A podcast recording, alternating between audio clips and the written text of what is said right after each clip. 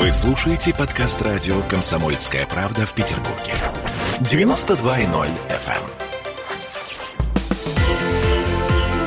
эм. Картина недели. На радио «Комсомольская правда». Слово «самоизоляция» — одно из э, двух главных слов в русском языке в 2020 году. Это результат традиционного исследования, проведенного Институтом русского языка имени Пушкина. Но есть еще одно слово, которое, скорее всего, не войдет в э, общероссийские федеральные рейтинги. Это Потому слово- что оно из Петербурга. Да, это слово «саморазвлечение». Развлекали мы себя сами этой весной очень чудесно. Это вы про Дзюбу, что ли? А, Боже упаси, мы про концерты, про э, то, что, собственно, некуда было сходить. Хотя, ну вы сами это сказали, Александр Ам, Сергеевич. Смотрите, все еще некуда сходить в этот Новый год. Театры, музеи, концертные площадки, все это наглухо закрыто. Э, В кафе, барах, ресторанах комендантский час. Э, Развлекайся, мол, сама. Да, а, мы вынуждены развлекаться самостоятельно, заниматься саморазвлечением, не как Дзюба, да.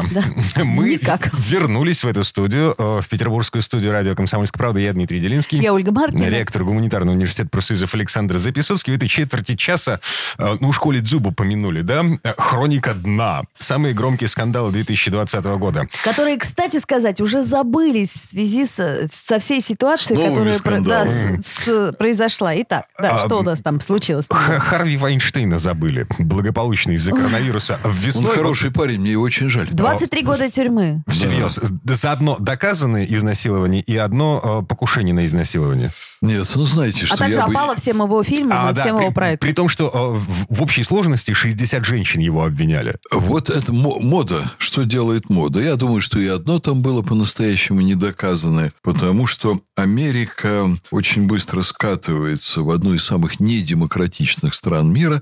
Все дело с, Вайнштейном – это омерзительная история. То есть там общественное мнение решило, что Вайнштейн виновен. и Виновен, и да, суд, да, эм, да, да. Вот вы понимаете, Соединенные Штаты закончились как образец демократии, как образец э, верховенства закона, как образец морали, как образец экономики, которую нужно строить у себя в стране. Э, В общем, я не радуюсь, что это То очень есть он грустно. не виновен? Ну, я-то, в общем, вот как, как гражданин личное мнение имею. Конечно, он не виновен. А вот я так не Да. считаю. Ну, каждый... Оль, сколько мужчин трогали тебя за коленку? Ну, я, кстати, могу припомнить... э, Всех посадить. Всех посадить, обвинить в изнасиловании. Помните этот Да. Анекдот? Мужчина, уберите руку. Да нет, вы оставьте.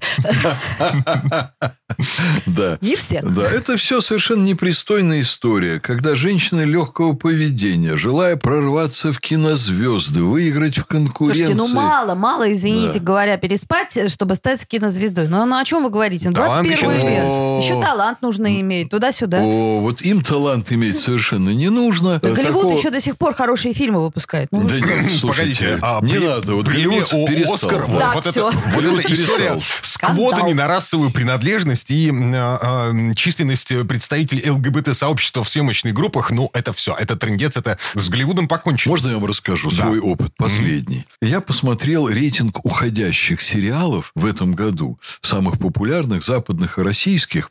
Я только про одно скажу. Среди самых популярных у нас был назван фильм «Голливуд». Сериал. Сериал «Голливуд» ничего более омерзительного я очень за долгое время не видел. Секс, наркотики и рок-н-ролл? Да вы знаете что? Это же тоже можно показать очень красиво. А это особенно, особенно секс и рок-н-ролл можно показать очень красиво.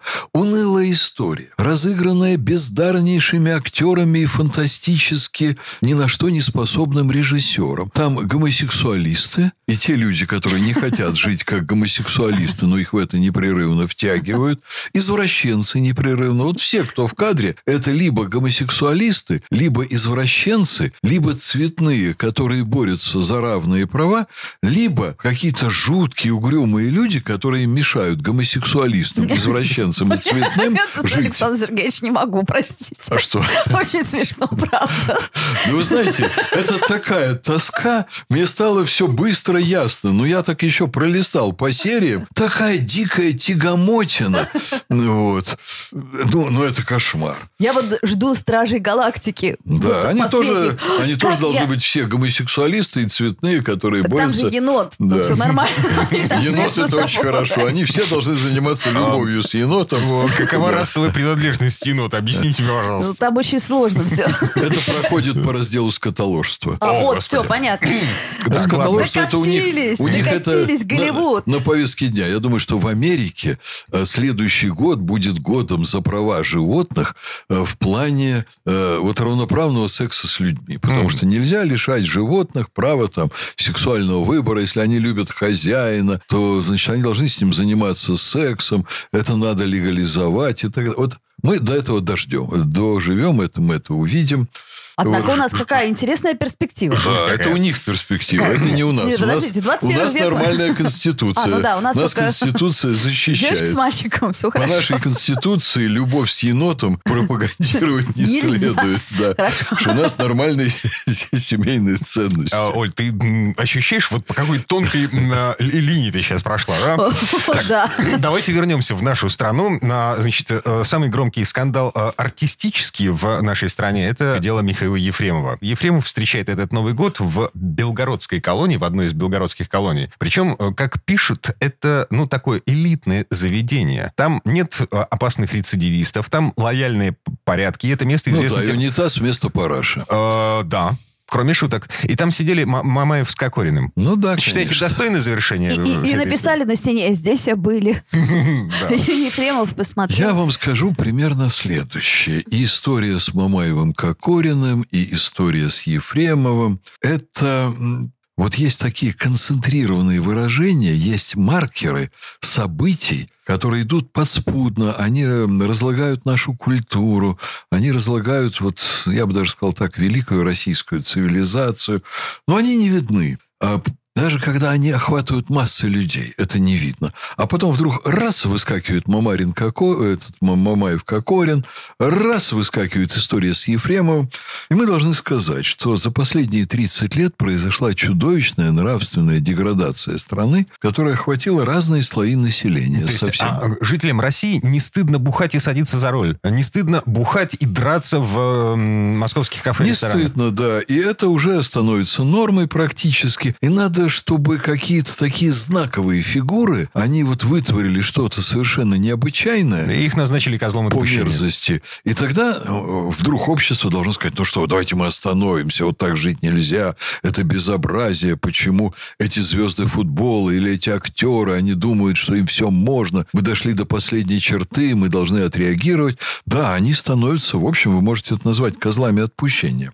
Но меня волнует другое. Вот э, понятно, что в 91 году произошла определенная революция, произошла ломка социально-экономической формации. Это самая крутая перемена, которая может быть в обществе. Ну, не было только гражданской войны. А революция, конечно, произошла, и был страшный слом культуры. И я бы сравнил вот этот слом 91 года с тем, что произошло в 17 году. После 17 года в культуре было черт знает что, понимаете? правда, да. От бандитизма там на улицах, там вала изнасилований, групповуха, пьянство, самоубийств волна.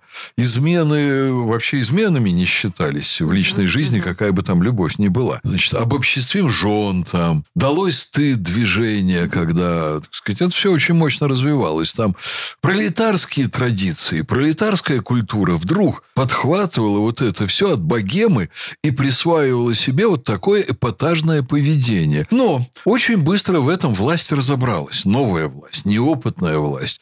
Они, конечно, с большим удовольствием ходили в Большой театр и имели там балерин. Ну вот. Но при всем при этом вдруг в сфере общественной жизни на очень многие вещи были наложены запреты. И вот большевики ввели культурную жизнь общества в норму достаточно быстро.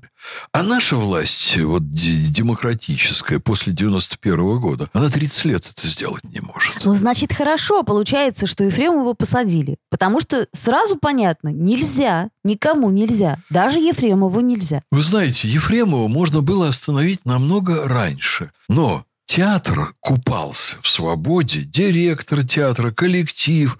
Вы понимаете, уже Ефремов перешел грани публичного поведения давно. Я был шокирован, когда вот в СМИ появилась информация, что он вышел пьяный на сцену где-то в Самаре или в Саратове. Угу. Вот. Там лыка не вязал буквально и не мог говорить четко. И когда из зала ему кто-то сделал замечание, он начал хамить с матом вот этому человеку, зрителю. Вот я крутой, я великий актер, ты должен быть счастлив счастлив, что я просто там стою на сцене, а ты имеешь возможность меня видеть. Я был шокирован вот этим, потому что народный артист – это звание, которое обязывает человека к достойному поведению. Они первыми ломают нашу культуру. Он был воспитан как сыночек из блатной семьи, которому все можно, ему все сойдет с рук. Вот такая псевдоэлита московская. Ну вот, не сошло. Я о чем Не и сошло, говорю, и что не богу. сошло. Значит, соответственно, все-таки есть некий баланс. Вы знаете, нет, никакого баланса нет. Есть очень медленное восстановление, я вам так скажу, вертикали нравственности. Слишком медленно. Поскольку нравственность во многих отношениях в стране разрушается намного быстрее, чем восстанавливается.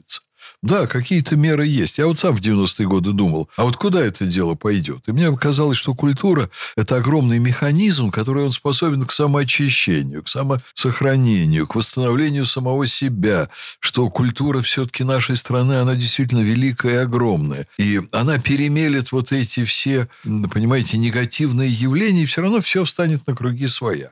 Нет, без продуманной и выверенной э, деятельности власти это не получается. Это нельзя пускать на самотек. Вот для меня это уже давний вывод. Поэтому, Дмитрий, извините меня, но я считаю, что свобода должна ограничиваться культурными нормами. Мгм. Но я еще раз повторю эту мысль, которую уже высказывал. А, Формирование личности происходит под действием запретов. Нас, а, Да, безусловно. нас а, с Безусловно. самого детства в чем-то ограничивают. Да. Иначе вырастет вообще что попало. Так и должно быть. Родители должны ограничивать. Вернемся в эту студию буквально через пару минут. Будем писать письмо Деду Морозу.